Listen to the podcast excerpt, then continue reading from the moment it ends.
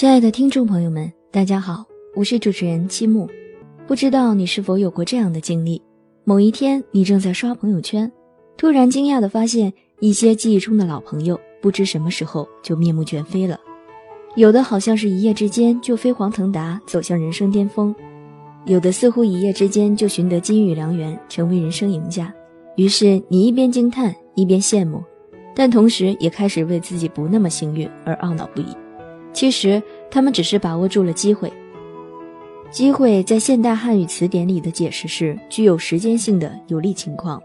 机会来了，要懂得识别它。比如有一天，你的公司有新业务需要你开辟市场，前提是你现在的这个职务已经很稳定了。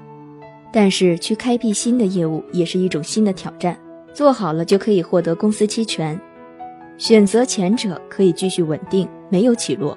选择后者有可能承担失败，但是也会有新的机遇。事贵在选择，这时候就是考验你决策能力的时候了。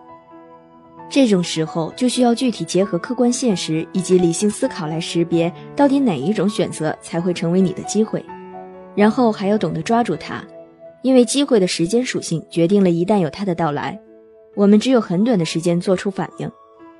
一九九二年第二十五届巴塞罗那奥运会前夕。该是一家电器商店老板宣称，如果西班牙运动员在本届奥运会上得到的金牌总数超过十枚，那么顾客自六月三日到七月二十四日起，凡在本店购买电器都可以得到全额退款。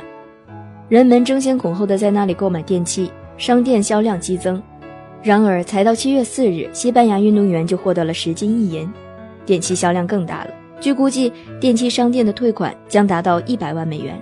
在大家都认为电器老板非破产不可的时候，老板却从容不迫地说：“从九月份开始兑现退款。”原来他在发布广告之前就投保了一项专项保险，保险公司认为不可能超过十枚金牌，就接受了这个保险。电器老板对机会的发现、把握和运用，使这成为一次旱涝保收、只赚不赔的营销行动。如果没有机会，要懂得制造它。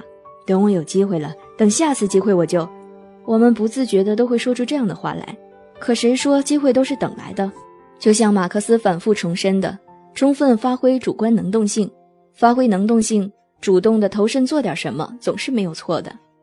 世间万象错综复杂，千丝万缕，一小点的触碰和改变就可能影响到下一刻。任何一个尝试都可能为你迎来一个千载难逢的机会。今天的话题就先到这里。我们将继续用专业的视角解读公司行业。感谢收听，我们会定期抽出幸运听众，下期再见喽。